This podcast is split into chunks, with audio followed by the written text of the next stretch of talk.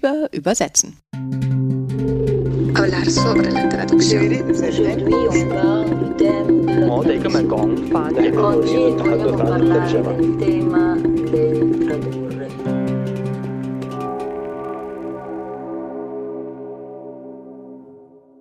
Herzlich willkommen zur 33. Folge von Über Übersetzen. Ja, wir sitzen wieder mit Larissa Schippel hier in der Bibliothek und wir machen weiter mit Theorie. Eigentlich hatten wir uns jetzt ein bisschen angewöhnt, wir machen immer mal auch eine Wissenschaftlerin von einer anderen Universität, aber wir sind jetzt hier einfach noch nicht fertig geworden. Wir wollten nämlich, das haben wir angekündigt, so einen Dreisprung machen über Kritik, Evaluation und hin zur Qualität der Übersetzung. Und beim letzten Mal, also beim letzten theoretischen Podcast, haben Larissa und ich darüber gesprochen. Ich glaube, da haben wir angefangen mit Kritik und sind so ein bisschen ja. zur Evaluation übergegangen. Ja. Wie können wir Übersetzungen kritisieren? Warum gibt es keine Übersetzungskritik? Warum gibt es eine Literaturkritik, aber keine Übersetzungskritik? Mhm. Und haben uns eigentlich gewünscht, dass es sich dahin entwickelt, dass mehr fundierte Übersetzungskritik, Kriterien geleitet, etabliert würde. Aber du hast auch einfach gesagt, wir müssen da noch mal einen Schritt weitergehen und deswegen sind wir heute hier. Dann ja, lass uns das doch noch mal ein bisschen vertiefen. Ja, vielleicht einen kleinen Schritt noch mal zurück. Warum Kritik, Evaluation und Qualität, das ist nicht ganz symmetrisch. Ich bitte das mir nachzusehen. Ja. Über Kritik haben wir, glaube ich, relativ ausführlich gesprochen in der letzten Runde. Und waren eigentlich übereingekommen, dass es zwingend, also für eine nachvollziehbare Übersetzungskritik notwendig ist, die Kriterien, nach denen kritisiert wird, miteinander zu verbinden. Deswegen also so die Modellvorstellung. Ne? Ich habe verschiedene Kriterien, die aber etwas miteinander zu tun haben, nicht unverbunden nebeneinander stehen. Mhm und sie offen zu legen. Das heißt also wirklich transparent zu machen, was ist das eigentlich, was ich hier kritisiere und warum. Und da ist ja die Frage, woher beziehe ich die Kriterien für die Übersetzungskritik? Ja. Und ich glaube, dass es das Beste ist, sich vom Text führen zu lassen. Der Text gibt mir eigentlich das, was er offenbart vor. Also der Text zeigt mir schon diese individuelle Übersetzungsstrategie, die ich brauche. Der sagt mir eigentlich, welche Strategie ich auswählen muss. Das ist das eine. Und für mich als Kritikerin würde ich jetzt mhm. sagen, zeigt er mir auch, was ihm wichtig ist, was bei ihm sozusagen zentral ist. Ich habe mal noch mal reingehört, was Sonja Fink. Sonja Fink gesagt hat. Zum Beispiel sagt sie der Satzrhythmus oder Rhythmus macht, dass Literatur entsteht. Klar, ein literarischer Text ist anders formuliert als ein wissenschaftlicher Text, als ein Sachtext, als eine Bedienungsanleitung. Die haben alle ihre Textspezifika oder ihre Textbesonderheiten. Äh, mhm. Und es gibt so eine schöne Übersetzungskritik von Christiane Böhler, die hat analysiert die Erzählung Holzfällen eine Erregung von Thomas Bernhard. Thomas Bernhard jeder, der ihn kennt, ihn erlebt hat, ihn auf der Bühne gesehen hat, wird mir wahrscheinlich sofort recht geben. Thomas Bernhard ist ein Sprachkünstler, mhm. ohne dass ich jetzt in Euphorie verfalle. Aber ich liebe ihn wirklich. Und in Holzfällen eine Erregung enthält pausenlos kursiv gedruckte Passagen. Gut. Wir wissen, bei Thomas Bernhard kann nichts Zufall sein, also muss diese Kursivität äh, sozusagen eine besondere Bedeutung haben. Mhm.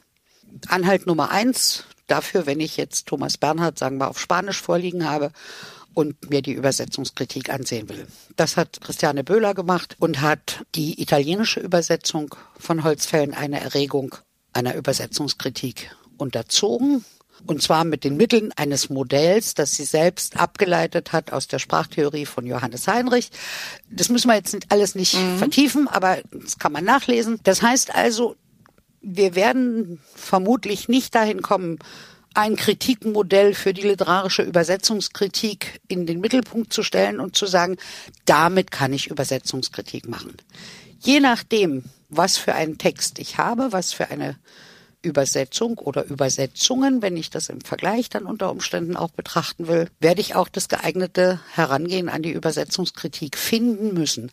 Das mhm. heißt also auch eine Übersetzungskritik ist ein produktiver Prozess, wo ich nicht einfach ein Modell nehmen kann und sagen kann, so, damit habe ich jetzt Ingeborg Bachmann Übersetzungen mhm. mir angesehen und damit kann ich mir jetzt genauso auch Thomas Mann Übersetzungen ansehen oder meinetwegen Übersetzung von Annie Arnaud mhm. und ich werde immer zu einem guten Ergebnis. Blödsinn, ne? Es ist viel zu individuell.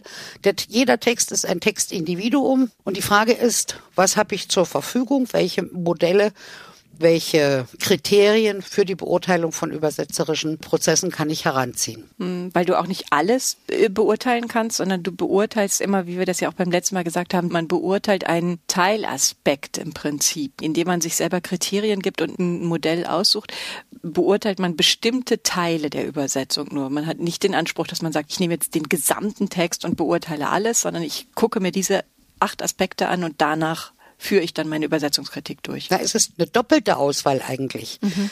Zum einen ist es die Frage, welche Kriterien benutze ich zur Beurteilung der Übersetzung und zum anderen, welche Teile des Textes benutze ich überhaupt, um die Analyse durchzuführen. Mhm. Also wenn ich eine kleine Erzählung habe von zweieinhalb Seiten, kann ich sagen, okay, dann nehme ich den ganzen Text. Ne? Aber wenn ich die Buddenbrocks von Thomas Mann habe, wird das wohl schwieriger werden. Also wähle ich auch dort aus. Und das entscheide ich im Grunde genommen aus der Textkenntnis heraus. Wo ich sage, hier sind sozusagen die Passagen, die Schlüsselwert für den Roman haben. Mhm. Oder bei einer wissenschaftlichen Übersetzung wird das mit Sicherheit der Textanfang sein. Nicht, wo knüpft der betreffende Wissenschaftler an an dem, was bereits vor ihm gewusst wurde und wie entwickelt er seine eigene Argumentation weiter. Mhm. Äh, das heißt also, es wird eine zweifache Auswahl sein. Mindestens. Das heißt, ah ja, das heißt, du liest den Ausgangstext, egal wie lange er ist. Das hatten wir beim letzten Mal schon. Daraus leitest du diese Strategie ab und daraus leitest du dann auch die Textauswahl ab und all das muss man dann offenlegen. Also muss sozusagen transparent gemacht werden bevor du diese Übersetzungskritik meinetwegen veröffentlichst. Genau. Und ich habe natürlich meine eigenen Überzeugungen im Kopf. Ne? Also ich bin eine Anhängerin semiotischer Betrachtungsweise beispielsweise. Mhm. Mir leuchtet das Modell, was Christiane Böhler benutzt hat, was also auf einer Semiotik funktioniert basiert. Genau, wie funktioniert äh, genau eine semiotische Betrachtungsweise? Das heißt also, für mich ist jedes Element ein Zeichen und ein Zeichen hat immer Form und Bedeutung. Mhm. Aber welches man auch immer auswählt und welche Kriterien man auch immer auswählt, es ist immer nur ein Teil des Kritikprozesses, der sich generell um den Text herum abspielt. Das heißt also, wir haben es immer mit einem sozialen Vorgang zu tun, in dem unsere Leserinnen und Leser genauso Kritikerinnen und Kritiker sind wie die Kritikerinnen und Kritiker. Mhm. und daraus ergeben sich unter Umständen Widersprüche. Professionelle Kritikerinnen halten das für keine Ahnung, so und so, geben ein Urteil ab. Leserinnen und Leser geben unter Umständen mit ihrem Kaufverhalten oder ihrem Leseverhalten oder ihrem Hörverhalten ein ganz anderes Urteil ab. Also das wäre praktisch ausgehend von der Kritik. Und jetzt kämen wir zu dem zweiten Kreis, dass, also diese Trennung ist von mir. Ich bitte Sie also mit Vorsicht zu genießen, zu dem, was ich gern als Evaluation bezeichnen würde, weil die Frage zielt darauf, was ich sonst noch einbeziehe an Produktionsbedingungen für die Übersetzung bei Gebrauchsliteratur, wo, wenn wir sie als geübte Leserinnen, wenn wir sie da aufschlagen, feststellen, oh mein Gott, das wimmelt von Druckfehlern. Oder die Satzanschlüsse stimmen nicht unbedingt überein. Hm. Ja, oder auch diese Bestseller, von denen wir jetzt oft gesprochen haben, dass sozusagen nicht mehr eine Übersetzerin in der Lage ist, das zu machen, sondern drei auf einmal übersetzen. Genau. Weil es muss so schnell gehen, dass Wenn ich sozusagen eine, zeitgleich erscheinen muss. Eine ne? Übersetzungskritik machen würde, würde ich mit Sicherheit auf Brüche stoßen. Ne? Genau. Wo also sichtbar wird, das sind unterschiedliche Teile, die haben unterschiedliche Leute auch einfach übersetzt. Genau, da waren unterschiedliche Interessant, verschiedene Hände im nämlich, Spiel. Ja, und es ist auch nicht offengelegt, ne? Natürlich nicht. Ja. Wer Erfahrung hat im Umgang mit Texten, wird es sehen, wird es spüren, wird es merken. Andere wiederum, denen ist es eh wurscht. Und auch viele Leserinnen und Leser wählen ja ihre Bücher nicht, selbst die Bücher, die sie kaufen, nicht unter dem Aspekt aus, ob es sich dabei um eine Übersetzung handelt oder nicht. Ja. Das heißt, ich habe den Test auch mit Studierenden gemacht, immer mal wieder. Also Studierende des Übersetzens und Dolmetschens. Welche Übersetzung lesen Sie jetzt gerade oder welchen Text lesen Sie gerade ja. in Übersetzung? Ups. Ja, ja, das ist vollkommen unklar. Die Präsenz dessen, aber das spricht ja auch für die Übersetzung erstmal, ne? Man muss sie ja nicht als Übersetzung wahrnehmen, wenn man das nicht von Beruf ist, vom Fach. Wenn der Text als solcher interessant ist, spricht das erstmal für die Übersetzung. Ja. Sie stört nicht. Ja. Ich habe es eigentlich auch erst bewusst jetzt im Zuge dieses Podcasts angefangen. Fällt mir gerade so auf, dass es mir so richtig klar geworden ist, wenn ich mich vorbereite auf die jeweiligen Gesprächspartnerinnen, dass ich dann wirklich eine ganze Reihe von Übersetzungen lese von einer Person, mhm. ganz verschiedene Bücher, aber die Übersetzerin ist immer die gleiche und mir dann so meine Gedanken darüber mache, wie ist eigentlich die Strategie dieser bestimmten Person, auch wenn sie eine ganz breite Brandbreite übersetzt. Und meinst du, du findest dann eine Strategie bei einer Übersetzerin oder ist es eher die Kapazität der Übersetzerin für die verschiedenen Texte, ihre Strategien zu entwickeln? Ja, ich habe mich das gefragt. Jetzt bei Sonja Fink habe ich mich das gefragt. Da hatte ich ganz viele Bücher, ob ich da eine finden kann, eine bestimmte Strategie oder auch bei Hinrich Schmidt-Henkel aber äh, habe ich nicht gefunden, sondern eher so wie du es sagst. Also ich glaube eher, jedes Buch hat seine Strategie und man sieht natürlich eine Handschrift von der Übersetzerin. Mhm. Ich glaube schon, also eine bestimmte Handschrift. Aber man spürt auch ganz genau bei einer guten Übersetzerin, dass sie sich für das jeweilige Buch auf jeden Fall einen bestimmten Weg überlegt hat. Würde ich annehmen. Also ja. das wäre zum Beispiel so ein Gütesiegel für eine Übersetzerin, für einen Übersetzer, ne? Dass man ihm oder ihr quasi wenn ich jetzt Verlegerin wäre, bedenkenlos oder mehr oder weniger bedenkenlos einen Text anvertrauen kann und mir sagen kann, die wird schon was draus machen. Und es wird Kommt nicht immer das zurecht, Gleiche sein. Ne? Genau. Im Prinzip, da ist es wieder ein bisschen ähnlich wie mit dem Schauspiel, ne? Also genau. sozusagen, du ja. kannst verschiedene Rollen spielen. Ja. Du kannst nicht nur Kochbücher übersetzen oder genau. nicht nur an Arnaud, sondern du kannst dich auch noch an Gabriel Roy versuchen, oder? Ja. Ja. Ah, das wäre sozusagen, wenn man eine Übersetzungskritik macht oder eine Evaluierung von einer Einzelperson, das ist dann wie bei einer Schauspielerin sozusagen, dass man sagt, sie hat eine weite Bandbreite, kann sich in sehr viele Genres einfügen. Mhm. Wir haben zum Beispiel in unserem Forschungsprojekt, nee, vorher schon gestritten, in so einer Germersheimer Runde mal. Also die Germersheimer hatten eingeladen zu einer Diskussion zum übersetzerischen Övre. Mhm. Und ich habe gefragt, haben Übersetzer ein Övre? Und was könnte das denn sein? Also ist das nicht fremdbestimmt, was ich als Übersetzungen im Laufe meines Lebens meinethalben abgeliefert habe? Ja, interessant. Inwieweit bin ich diejenige, die also ein Övre aufbauen konnte? Oder der Begriff des Övres verliert seinen Wert, weil ich sage, alles, was der Mensch gemacht hat, ist sein Övre. Das stimmt. Das heißt eigentlich, ja, und zu was seid ihr gekommen? Weil ich meine, früher mag das gewesen sein, wenn man keine finanziellen Nöte hat, wenn man aus reichem Haus ist und man kann sich absolut aussuchen, ich würde gerne mich mehr in die theatrale Welt so und so vertiefen, dann könnte man sowas schaffen wie ein Övre, wenn ich das, mhm. äh, aber unter realen Bedingungen muss ich natürlich machen, was man mir gibt.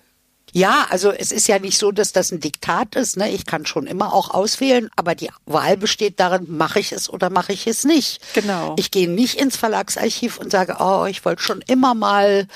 Pff, XY übersetzt haben. Ne? Ja, du vielleicht am ehesten. Du kannst es am ehesten, weil du bist Herausgeberin. Du suchst die rumänische Literatur aus. Also ich habe das große Privileg, dass ich mir die Bücher aussuchen kann, die ich für interessant genug halte, genau.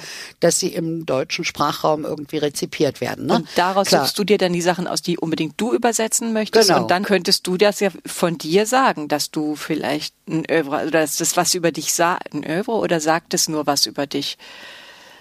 Die Texte, die also du übersetzt. Das, wenn man den Övre-Begriff überhaupt anwendet, dann wahrscheinlich am ehesten in so einem Fall. Ne? Ja. Also ich finde es immer sehr interessant hinzuschauen und das ist auch eine Frage der Gerechtigkeit gegenüber Autorinnen und Autoren, ob es gelingt, dass ein Autor quasi seine Übersetzerin oder seinen Übersetzer findet im Laufe der Zeit. In den seltensten Fällen geht ja der Autor los und sucht sich jetzt seine Spanisch, Deutsch, äh, Englisch oder wie auch immer Übersetzer. Nee, die kriegt er zugeteilt von seinem Aber Verlag. Mit, es gibt ja Autoren, bei denen es gelingt, nehmen wir mal Umberto Eco, ne? Mhm. Der hat quasi seinen Übersetzer im Deutschen gefunden. Kröber hat Eco gefunden, Eco hat Kröber gefunden. Bei anderen Autoren gelingt das durchaus auch. Und dann gibt es aber, wenn man sich das, also mit unseren historischen Forschungen stoßen wir ja dann natürlich darauf, ne?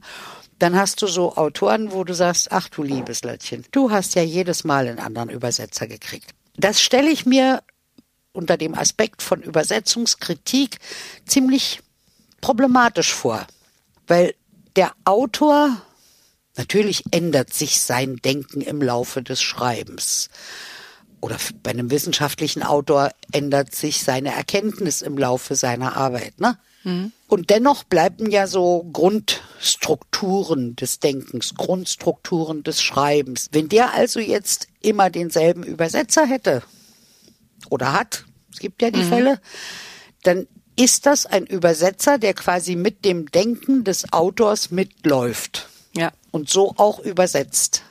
Und das gelingt aber nicht so häufig. Also wenn wir uns das, mal ja, ja. so Autoren ansehen, wie die Verlage ihnen die Übersetzer zuordnen. Das sagt überhaupt nichts gegen den einzelnen Übersetzer, der mal einen Band mm -mm. macht. Es spricht aber, also es ist ein deutliches Plädoyer von meiner Seite. Mm dafür, Autorinnen und Autoren ihre Übersetzerinnen und Übersetzer zukommen zu lassen. Es ist von Vorteil für beide Seiten und ja. von ganz großem Vorteil für die Leser. Ja, ja, klar. Und das sind eben Faktoren, die sind mit einer, ich sage jetzt mal, normalen Übersetzungskritik nicht zu fassen. Aber in eine Evaluation des Übersetzungsvorgangs im Grunde. Ne?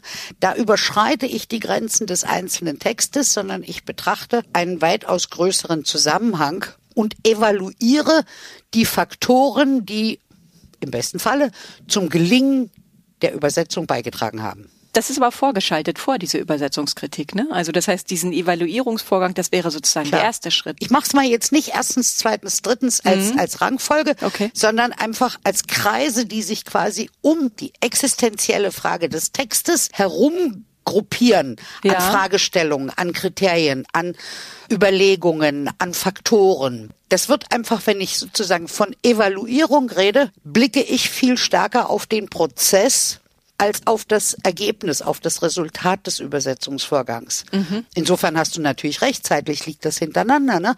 aber ein Teil der Evaluierung liegt auch nach der Übersetzung. Also insofern eher drumherum, eher wie so ein, so, so ein, großer Kreis, ja. der sich da herum entwickelt hat, entstanden ist und eben sehr viel mehr Faktoren umfasst, einschließlich des Zeitfaktors zum Beispiel ein Kreis um den Ausgangstext oder um die Übersetzung? Wie nee, um, um, um, den, um den, reinen Übersetzungsvorgang von AT also nach, um Aus, nach vom Ausgangstext zum Zieltext und darum liegen die Kreise, genau. darum liegen die Kriterien, darum liegt die Evaluierung. Genau. Ähm, und dieser Evaluierungsprozess bezieht eben sehr viel mehr ein als den reinen Übersetzungsvorgang. Dazu gehört auch natürlich der ganze Zeitfaktor. Wie viel Zeit haben Verlage, Übersetzer, Druckereien und so weiter, um diesen ganzen Prozess in angemessener Form abzuwickeln? Ja. Oder ist das alles holler die Boller, weil demnächst ja. Frankfurter Buchmesse ist und das Buch ganz dringend ja. noch auf die Messe muss. Weil das weil fand ich auch ganz interessant bei Sonja Fink, dass man gedacht hat, jetzt hat sie Anernio äh, übersetzt und dann hat man ja eine gewisse finanzielle Stabilität. Das heißt, man hat eigentlich endlich Zeit und Geld, aber dann hat das so einen Erfolg, dass so viele Bücher nachproduziert werden und jetzt die ganzen Bücher von Annie Arnaud gerade in Übersetzung mhm. erscheinen, dass man wieder in einen totalen Stress kommt. Und wie wird sich das auf die Übersetzung auswirken? Klar. Also, und dann kommen jetzt noch die ganzen Lesungen dazu und Auftritte und genau. Pressetermine und so weiter und so fort und nichts ist mit der Zeit. Da kannst du Geld haben und keine Zeit ist auszugeben. Genau. Und das muss man auch alles mit in Betracht ziehen im Prinzip. Ja. Aber schwierig natürlich, wenn du jetzt dann sozusagen all das mit einbeziehst, bevor du deine Übersetzungskritik machst und das sozusagen offenlegen willst, ist ja fast nicht möglich. Nein, also das ist auch nicht mein Ansatz. Das ist nicht möglich und das ist auch nicht notwendig. Also das, was ich jetzt geschildert habe, ist im Grunde genommen wissenschaftliches Herangehen an mhm. eine wissenschaftliche Übersetzungskritik, wenn man so will. Ja. Ne? Die ist ja aber nur in den seltensten Fällen notwendig. Ja. Nur wenn ich sie dann, also wenn ich eine Kritik mache, muss ich mir entweder im Klaren darüber sein, was ich alles weglasse. Ja. Oder ich muss es zumindest benennen, wenn ja. ich es schon nicht analysiere. Ja. Na? Und jetzt sage ich das eigentlich an, um zu sagen, was alles noch hineingehören würde, Ja. wenn man es sozusagen flächendeckt. Und Christiane Böhler, die das also für einen Text von Thomas Bernhard gemacht hat und eine Übersetzung der einen Erzählung von Thomas Bernhard, hat darüber eine Dissertation geschrieben. Das ist ein ganzes Buch geworden. Also, und sie hat nur am Text gearbeitet. Sie hat keinerlei Umfeld Bedingungen mit einbezogen. Nur das lässt uns ja nicht darüber oder sollte nicht dazu führen, dass wir komplett darüber hinwegsehen, dass es diese Umfeldbedingungen natürlich auch gibt. Ja. Und jeder, der unter Zeitdruck übersetzt, weiß, was es bedeutet für die Qualität der Übersetzung, wenn ich halt keine Zeit habe zur Recherche, wenn ich keine Zeit habe für den Gang zur Bibliothek, wenn ich keine Gelegenheit habe, womöglich doch mit dem Autor Rücksprache zu halten. Worauf ich hinaus will, ist im Grunde genommen, es sind so viele Faktoren, die das Übersetzen als Prozess beeinflussen, dass eine Prozessbetrachtung weit über die Grenzen des Textes und der klassischen Kommunikationsmodelle, die wir so kennen, hinausschwappt. Nun kann man sich, wenn man Zeit, Lust und Muße hat und auch den Raum dafür bekommt, um das irgendwo zu platzieren, das mal auseinandernehmen und, oder zusammensetzen wie Ja. so ein Mosaik. Und dann wird man feststellen, dass das ganz erheblich ist, nicht? Parallel dazu gibt es sozusagen die andere Welt der Leserinnen und Leser, die das ja auf ihre Weise auch machen. Und dann bekommen wir ja teilweise so Urteile, was das für ein Übersetzer ist oder wie die Übersetzung gemacht worden ist.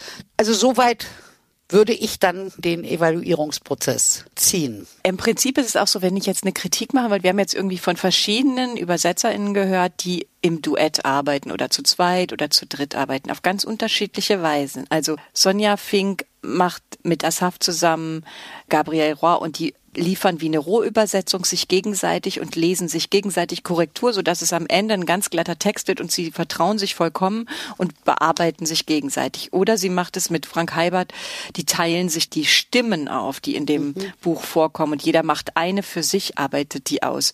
Oder die Krimi-Übersetzerin Karin und ihre Kollegin, die lesen sich gar nicht Korrektur, sondern die arbeiten schon so lange zusammen, dass es sozusagen ganz getrennte Teile sind. Oder Melody Makeda Litvon mit den zwei anderen Übersetzerinnen, die arbeiten ganz viel zusammen an der Schaffung von neuen Terminologien und arbeiten sozusagen politisch strukturell den ganzen Text von Angela Davis nochmal neu durch.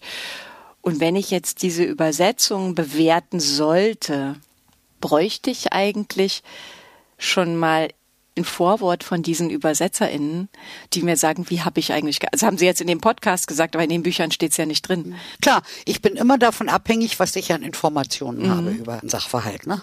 Und wenn die Übersetzerinnen jetzt, sagen wir mal, ihre Arbeitsweise geheim halten würden, mag ja Gründe dafür geben, Tun dann ja. bekomme ich die Informationen halt Ja. nicht, dann können sie nicht einfließen.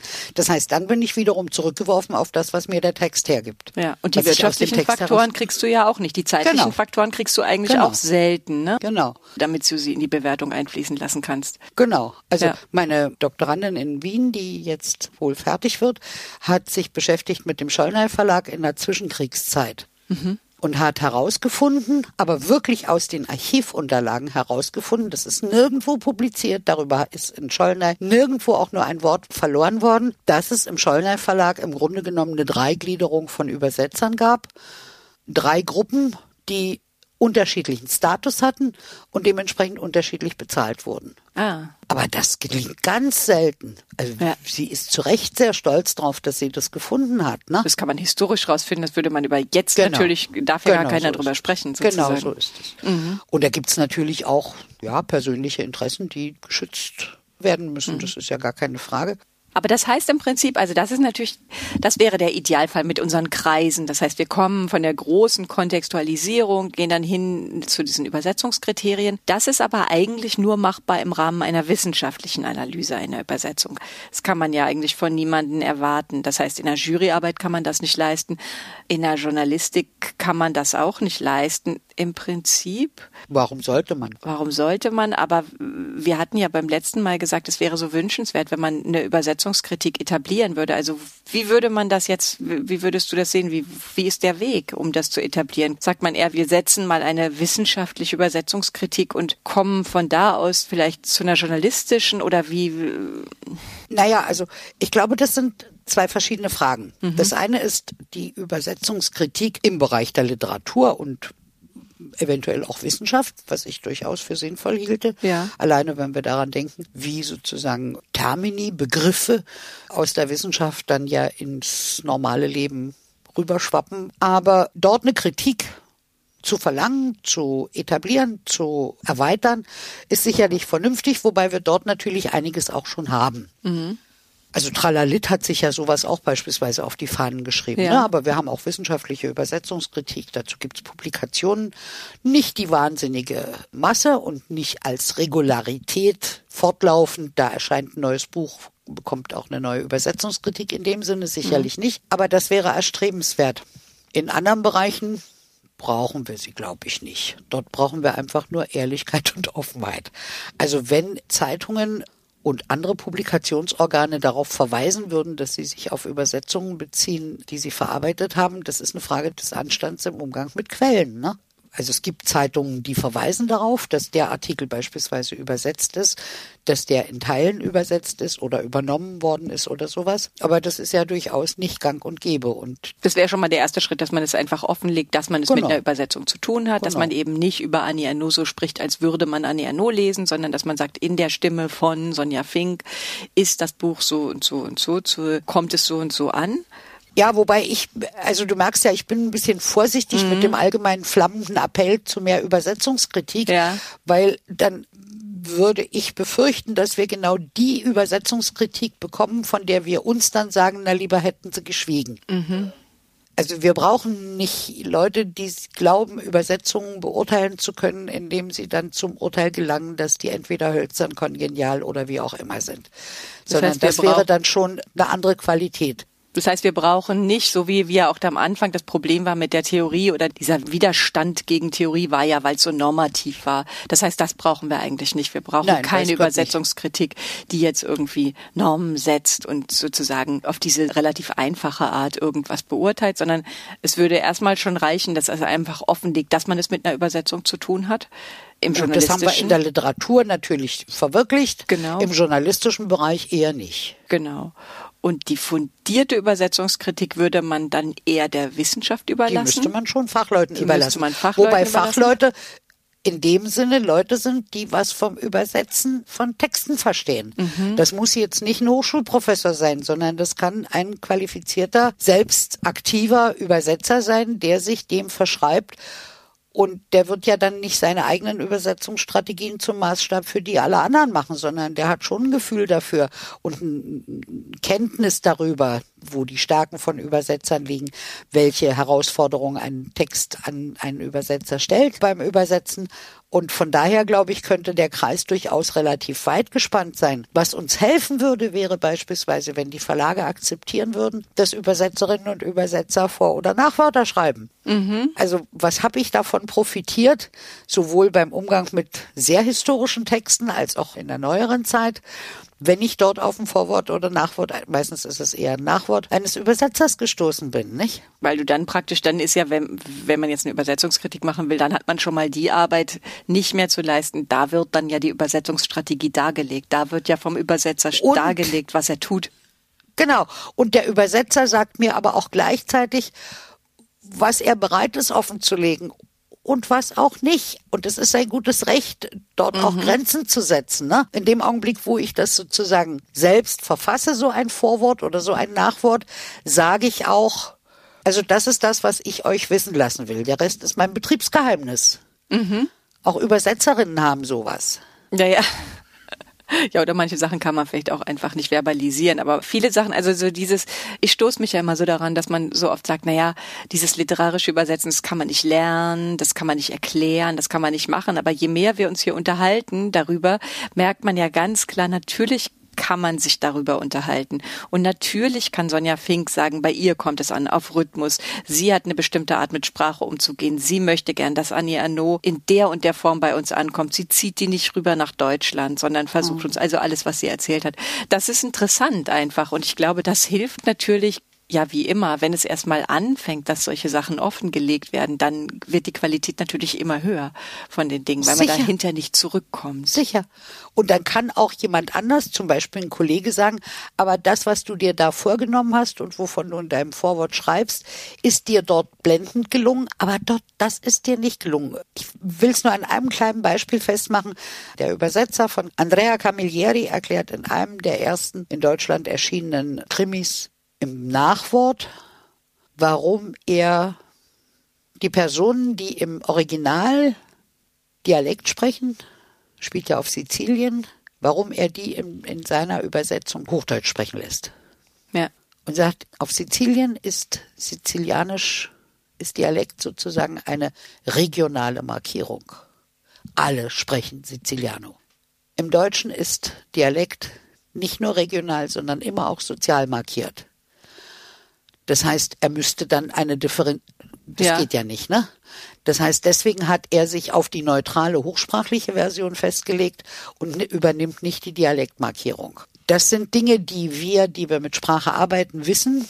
Für die Arbeitssprachen, mit denen wir umgehen, wissen wir, wie zum Beispiel eben das Varietätengebiet aufgeteilt ist und was man damit machen kann, was das markiert. Für einen, eine Leserin, einen Leser, die Krimis gern liest, und nicht unbedingt sprachwissenschaftlich vorgebildet ist, ist die Bemerkung aber hilfreich, finde ich. Ja. Und wer sollte sie machen, wenn nicht der Übersetzer?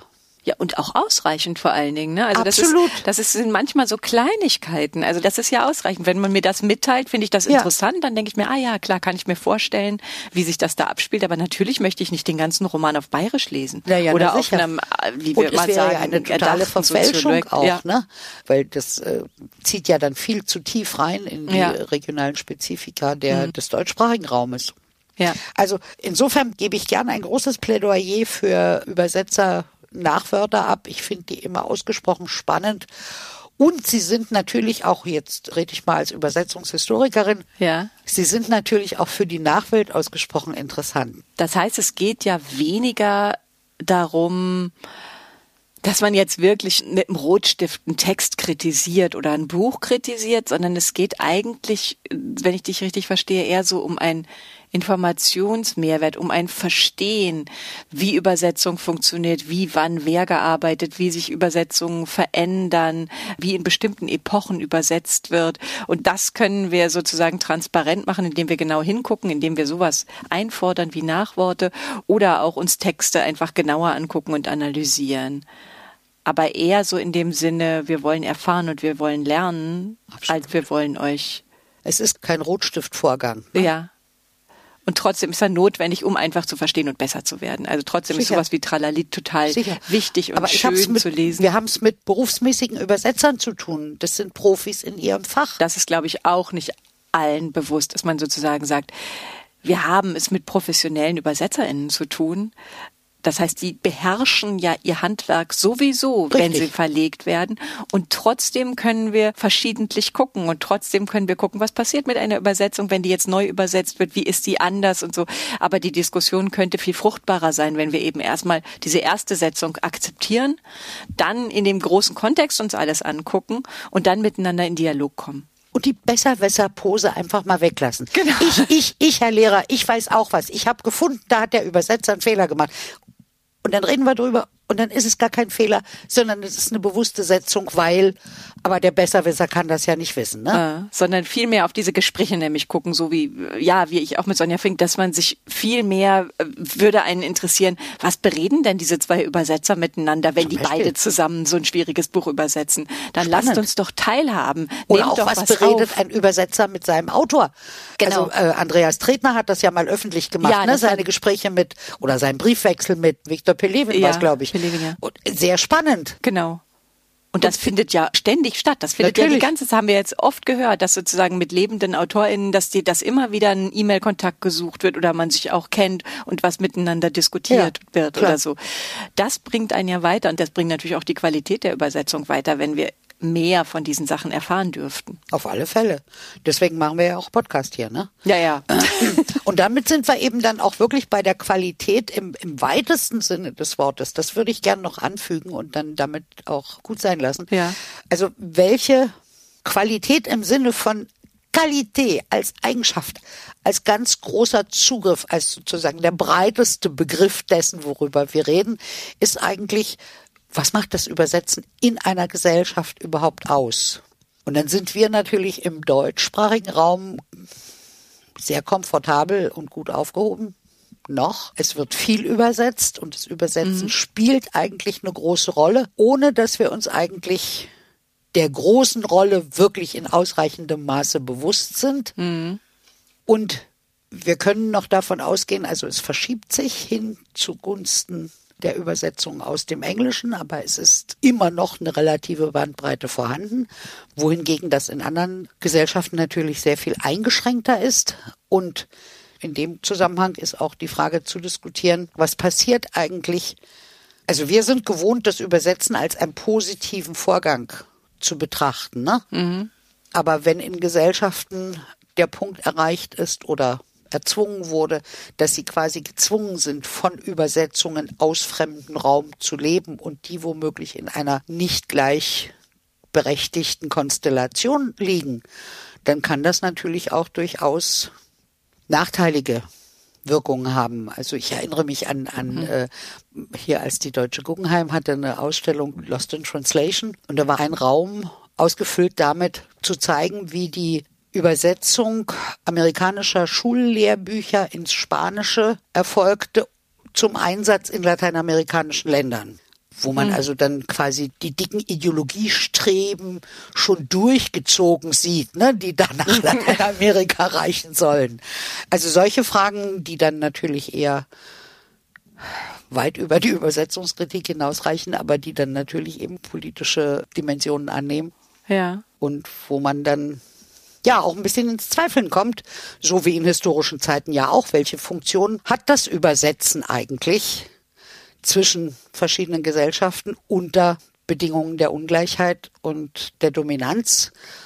Gramsci nennt das dann Hegemonie. Hm. Das ist ja im Prinzip auch was, was Melodie Makeda von gesagt hat, dass sie das Gefühl hat, also als sie sich beschäftigt hat mit der schwarzen Literatur auf Deutsch, die in den 70er, 80er Jahren übersetzt worden ist, fast ausschließlich von weißen Männern, dass sie das Gefühl hatte, diese Literatur ist nicht für sie als schwarze Person übersetzt, sondern die ist für weiße Personen übersetzt und deswegen jetzt so eine Welle kommt, dass man sagt, wir müssen eine neue Übersetzung machen, damit wir überhaupt das richtige Zielpublikum auch oder ein anderes Zielpublikum auch noch erreichen können. Die Frage ist halt nur, wie weit ist eine Gesellschaft bereit, dafür auch ihre Ressourcen zur Verfügung zu stellen, ja. einzusetzen. Das ist wirklich ein wahnsinnig weites Feld. Und diese Übersetzungsqualität, wie hängst du vielleicht zum Abschluss noch, weil du meintest, die Übersetzungsqualität, das heißt, wir haben Kritik, Evaluation und diese Qualität? Ja, also Qualität, ich beziehe mich da immer auf Susanne Lauscher, weil die hat es für meine Begriffe als erste aufgeschrieben. Qualität ist ein soziales Konstrukt. Also wir alle wirken damit mit am sozialen Konstrukt der Qualität. Was natürlich praktisch nicht umzusetzen ist. Mhm. Aber das heißt ja nicht, dass diese Vorstellung davon nicht allgemein auf unterschiedliche Weise, sehr differenziert, existiert. Erstens betreffend die Tatsache des Übersetzens als solches, dass das Übersetzen überhaupt einen Wert hat. Wir beide sind davon überzeugt, alle, die uns hier aus dem engeren beruflichen Spektrum zuhören, sind davon auch überzeugt, aber das muss ja nicht heißen, dass nee. das eine allgemeine Überzeugung ist. Ne? Das Zweite ist, ist das immer was Gutes, was du übersetzt wird? Hast, genau. Übersetzen ist kein unschuldiger Vorgang. Mhm auch zwischen den Armeen verfeindeter Staaten wird übersetzt. Ja. Woran beteilige ich mich eigentlich, wenn ich übersetze? Für wen übersetze ich was, wann, unter welchen Bedingungen, mit welchem Zweck, in welcher Absicht? Also da gibt es eine Vielzahl von solchen Fragen, die nicht eindeutig mit Ja oder Nein beantwortet werden können. Und damit bin ich natürlich bei der Frage, dass Übersetzen nicht automatisch was Feines ist. Das ist sozusagen das, was wir jetzt alles gesagt haben. All diese Faktoren führen im Prinzip zu einer Übersetzungsqualität, die langsam immer besser wird? Dann oder um eine Übersetzungsqualität messen zu können, muss man all diese Faktoren, die du gerade aufgezählt hast, mit in Betracht ziehen oder wir bewegen Nein, uns das ist die das Gesellschaft. Becken, in dem wir uns bewegen. Mhm. Und für unsere jeweiligen Zwecke suchen wir uns was aus, was wir für diesen Fall bewerten wollen. Mhm. Ansonsten ist es ja erstmal wertungsfrei. Es existiert. Ich Mhm. sage nur, das gibt's alles. Das hat alles Einfluss auf, äh, Hat alles den Einfluss auf die Qualität. auf den Übersetzungsvorgang und damit auf die Qualität. Klar. Ja, aha.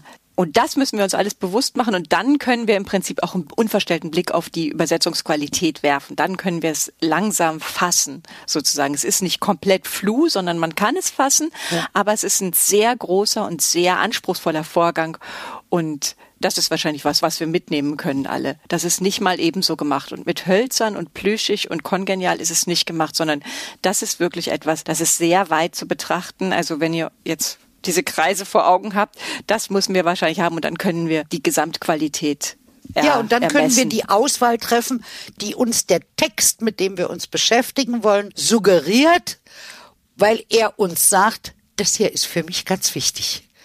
So wie Sonja Fink gesagt hat, Rhythmus. Ja.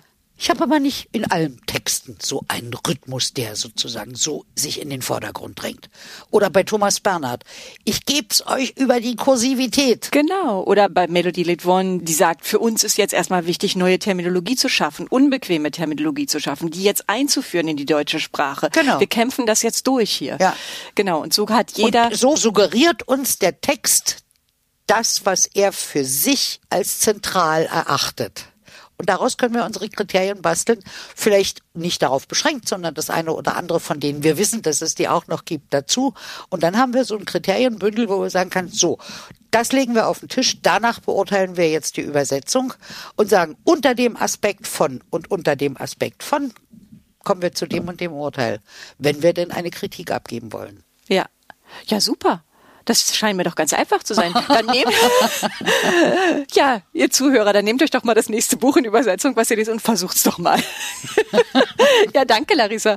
Das war spannend und ich glaube, wir sind der Sache wieder ein bisschen näher gekommen, oder? Es war noch nicht das letzte Mal. Gibt's Gott. Macht's gut. Dankeschön fürs Zuhören. Tschüss. Wij willen vertalen. Wij willen tolken. Realismiddag is übersetzen. И, por supuesto, hablar de la traducción. Переводить, переводчица, переводчик, переводчик. Мы Обсуждаем наши переводить. Ты переводчица?